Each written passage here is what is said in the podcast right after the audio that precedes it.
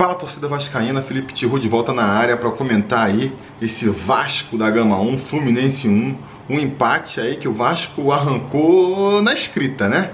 Foi ali por conta da escrita, por conta da freguesia, que o Vasco acabou é, conseguindo esse empate aí. Foi, pra, foi porque o Fluminense não vence o Vasco em São Januário há 47 anos, né? Porque não vence o, o Vasco três vezes seguidas na temporada há mais de 30 anos foi por conta disso aí. Pode botar nessa conta aí, porque é, pelo que o Vasco jogou, pelo que o Vasco jogou, né, é, nem vou dizer que era pro Vasco ter perdido, porque no segundo tempo, né, a gente mal bem criou ali algumas chances, mas assim, não é um não, não foi um jogo animador do Vasco, né?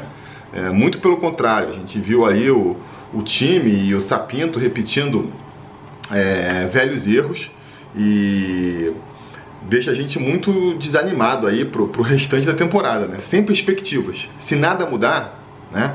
E aí, obviamente, estou falando da, da saída do, do, Sapinto. É difícil da gente alimentar é, grandes expectativas é, para essa reta final de campeonato, né? Vai ser, vai, ser, vai ser muito duro, como diz o próprio Sapinto. Vai ser duro até o final. Uh, porque, basicamente, né? Assim, quem esperava muita novidade hoje, né? Vamos, vamos ser sinceros, a torcida com certeza não. Mas a diretoria resolveu dar mais uma uma chance aí pro Sapinto depois da derrota, é, da goleada, né, pro Grêmio. Vi gente aí na, na imprensa, mais na imprensa, né, tentando é, aliviar pro Sapinto, justificando que, pô, se você não demitiu o cara antes, não demitiu quando, defesa, quando perdeu pro Defesa e Justiça, não pode demitir porque perde pro Grêmio, que é um time que tá aí é, disputando o campeonato, jogando em casa, né, e é verdade. Assim, se a gente for lamentar uma, uma, eventual, um eventual rebaixamento do Vasco lá na frente, não vai ser o jogo contra o Grêmio lá em Porto Alegre que a gente vai, vai lamentar, né? Mas a questão é da torcida, na verdade, não é porque perdeu do Grêmio, mas é porque o time não mostra evolução. Podia ter jogado contra o Grêmio, perdido, mas apresentado um esquema novo, né? Alguma. Até fiquei imaginando, né? É, uma vez que não caiu, eu fiquei pensando, né? Levantei essa questão com vocês aqui. Se o Sapinto não. É, pelas mudanças que ele fez ali no intervalo, mudou o time no intervalo, sacou o Leandro Castan, botou o Juninho, se aquilo aí não representava é, uma quebra de, de, de paradigma do, do Sapinto. Né? Aí depois ele ganha mais uma semana para treinar, conversa com os jogadores, teve o elenco inteiro à disposição, né? É, enfim, a gente comentava isso no pré-eleição também, né? Como teve a semana perfeita aí para preparar o time. E chega na hora, mais uma decepção, né? A decepção já começa na escalação, porque é o que a gente também, é, eu venho sempre falando aqui. É, o pessoal reclama muito do, do, do, dos três zagueiros, do esquema que é ruim. Eu não acho que o esquema de três zagueiros em si é ruim. Acho que o Vasco ele tem que saber né, escalar o, o esquema que, que, em, que, em que você consegue encaixar melhor seus jogadores, né? E dentro do esquema, saber agir de acordo, a função de cada time. Acho que isso que faz a diferença. Então, assim, uh, o Sapinto abriu mão dos três zagueiros para quê? Para poder é, rechear mais o meio campo, que nem, que nem, a torcida pedia, né? Botar um Juninho, que a galera tá pedindo, botar de repente o Bruno Gomes está na seleção brasileira agora, sub-20, mas para o futuro botar um, um, um, Bruno Gomes ali, um Andrei, né? Deixa o, o Marco Júnior mais preso lá atrás de, de, de repente e, e, bota. Porque a gente percebe que, que, o problema é ali no meio, né? Na criação e na marcação e tudo mais. Não. Abre mão dos três zagueiros para voltar com os três atacantes ali. Basicamente tirou um zagueiro para botar o Vinícius no time. O Vinícius que saiu do time porque não estava fazendo nada, né? Então o que aconteceu? O time do Vasco perdeu um homem lá atrás, né? Deixou a defesa ainda mais exposta do que já vinha e não ganhou nada lá na frente. Porque a verdade é que o Vinícius não fez nada, mais uma vez na partida. Tá queimando o garoto aí. Acho que o Vinícius pode ser um jogador ainda, pode ser um bom jogador, tem qualidades para isso, é tem velocidade, tem habilidade, mas não tá pronto. Sei lá, falta ganhar força física, experiência. É, claramente não está pronto ainda para jogar nos profissionais, né? Então, assim, eu teria já desistido de dar chances para o Vinícius é, nessa temporada. O Sapinto foi, mais uma vez, insistiu com ele, né? É... E aí, repito, né? Fez o time. A gente viu um time mais frágil lá atrás, porque perdeu mal ou bem um zagueiro lá na marcação, né? É... Sem meio campo, porque estava jogando com, com, com, dois atacantes lá abertos, não sei o que, o Gustavo Torres de um lado e o Vinícius do outro, e, e que também não estavam criando dano lá, lá na frente. Então piorou na defesa, piorou na criação e piorou lá na frente no ataque. Com 9 minutos, né, é, já estava 1x0 os caras. E aí, é, 1x0, é, pode até comentar o gol, né? Muita gente é, é, botando na conta do Castan ali, que matou aquela bola pro, pro, pro meio da área. Não foi uma grande jogada do Castan, inclusive, né? É, falar dessa dupla de zaga aí, Jadson e Castan, não é a melhor dupla que tem à disposição. O, o Sapinto ele erra na hora de escalar também, né? Porque vai aí, o Jadson foi o jogador que ele pediu, né? É, o Jackson vai até ter uma coisa engraçada que a gente pode falar sobre ele, é que normalmente quando chega um jogador, cara faz a primeira atuação lá, a torcida tende a comprar, né? Pô, Neto Borges, esse cara vai resolver a lateral esquerda, né? Léo Gil, esse cara vai resolver o, o meio campo, sei lá, Léo Matos, problema na lateral direita resolvida. A galera sempre vai, é, compra a, a, o jogador como sendo um cara bom que vai resolver e depois vai meio que baixando as expectativas, né? Adequando mais à realidade. Com esse Jadson não, cara. Já começou o primeiro jogo, ela já ficou de bronca com ele. E acho que não vai melhorar muito a imagem dele depois dessa partida, não. É, então, para mim, se fosse escalar quem tá melhor no momento, a dupla de zaga ali era para ser Ricardo na esquerda e o Marcelo na direita, né? Mas enfim, é, apostou. Mas o que eu ia falar é que acho que eles nem foram os, os principais é, culpados do gol, não. Se você for reparar, o principal culpado é o Marco Júnior, né? É o Marco Júnior que está ali acompanhando o Wellington Silva no começo da jogada. Aí chega quando a bola vai lá pra, pra direita, ele bota a mãozinha nas cadeiras ali e para. Aí o Wellington Silva tchum, vai andando, entra na. O Wellington Silva ao contrário dele, né? Quando a bola vai pro centro do, da área, quando ele cruza a bola, corre pra, pra linha do pênalti e o Marco Júnior fica parado. Aí o Castan corta lá do jeito que dá, a bola se, sobe a limpa pro Wellington Silva bater. Não tinha um, no caso do Marco Júnior ali, pra dar uma travada. Aí ficou fácil, né? 1 a 0 E aí a gente sabe, esse time do Sapinto aí, se é ruim uh, quando tá empatando, quando sai atrás do placar, aí que desmonta mesmo, porque não tem a menor combatividade, não tem é, criação na frente. Então, é, pega um time do que nem do Fluminense aí, que já tem a proposta de valorizar a posse de bola, fica tocando ali para um lado e para o outro. Acabou o jogo, o que você vai fazer? O Vasco ficou olhando, os caras tocando a bola. Ainda mais é, juizão também distribuindo amarelo ali, qualquer um que chegasse um pouco mais duro já era um amarelo e tal, não sei até que ponto isso segurou ali a, a, o time do Vasco, o fato é que no primeiro tempo foi isso, né? É, o Vasco assistindo, o Fluminense tocando bola ali. E a gente vendo a vaca ir pro brejo, essa é a verdade, a gente vendo a vaca ir pro brejo. Uh, e já que a gente tá aqui na, na, na, corneta, na cornetagem da escalação, Marco Júnior também, né? Entra teoricamente para ser esse cara que dá um pouco mais de consistência defensiva. Por que, que botou Marco Júnior no lugar do Andrei? A única explicação é para não dar essas vaciladas lá atrás. E aí, para mim, foi o principal é, culpado aí do gol do, do, do, Fluminense. Então já, já é uma, mais uma, uma escalação que não se justifica, né? Uh, então o time não está funcionando nada. Aí a gente vai para outra crítica. Então, é, aquilo que eu comentei no começo, né, da, da, da da quebra de paradigma do, do Sapinto, das quebras de paradigma, a gente já viu que, que não rolou nenhuma, né? Porque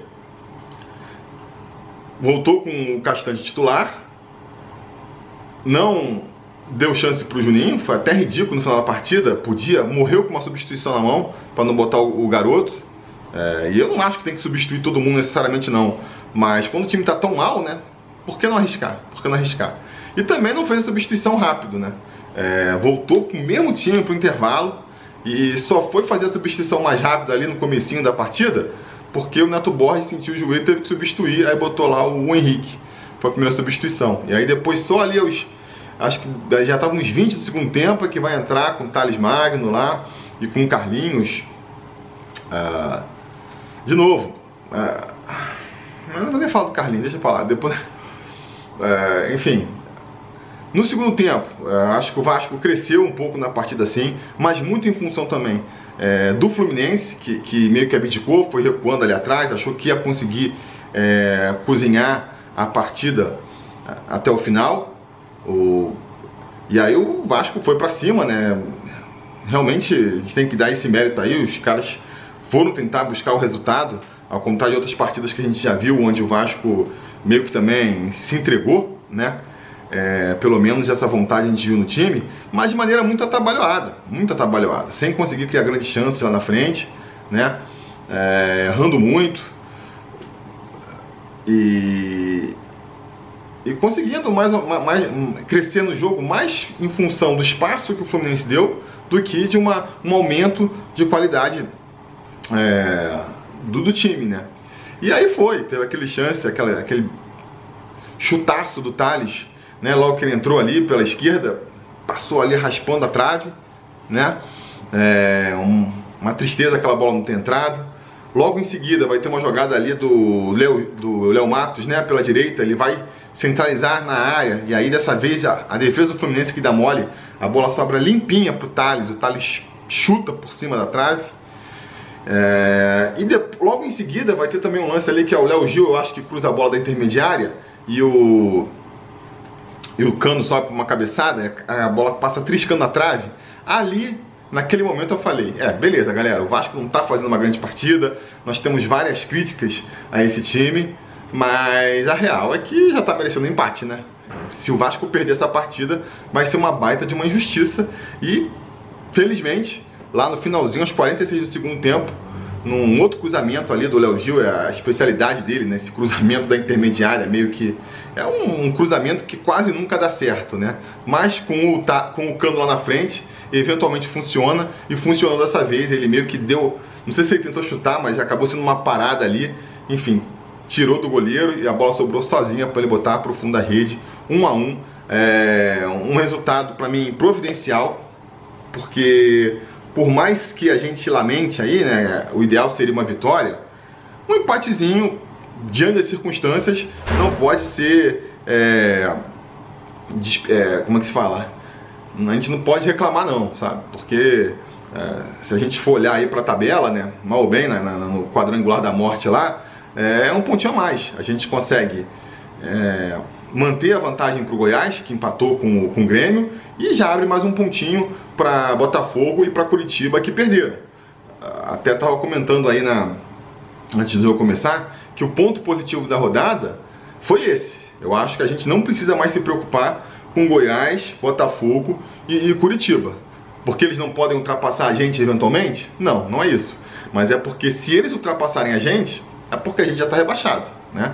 Porque se está difícil para o Vasco, e aí a gente pode falar do grande resultado ruim da rodada, que foi o esporte vencendo o Curitiba, e aí ampliando mais, iam ser quatro pontos que abrir, com esse empatezinho ficam só três, né? É...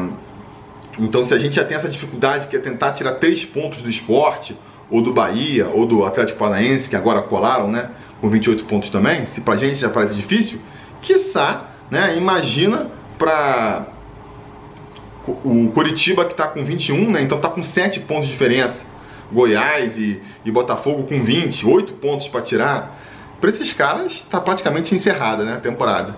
Essa aqui é a grande verdade. Então é, é um pontinho que pode fazer a diferença lá na frente, a gente tem que celebrar, infelizmente. Mas não dá para ficar satisfeito com esse time, né? Não dá para ficar satisfeito. Eu acho que todas as chances foram dadas para o Sapinto. O Vasco insistiu com ele, é, deu muito mais chance para ele do que deu para o Ramon, por exemplo, né? Foi muito mais paciente.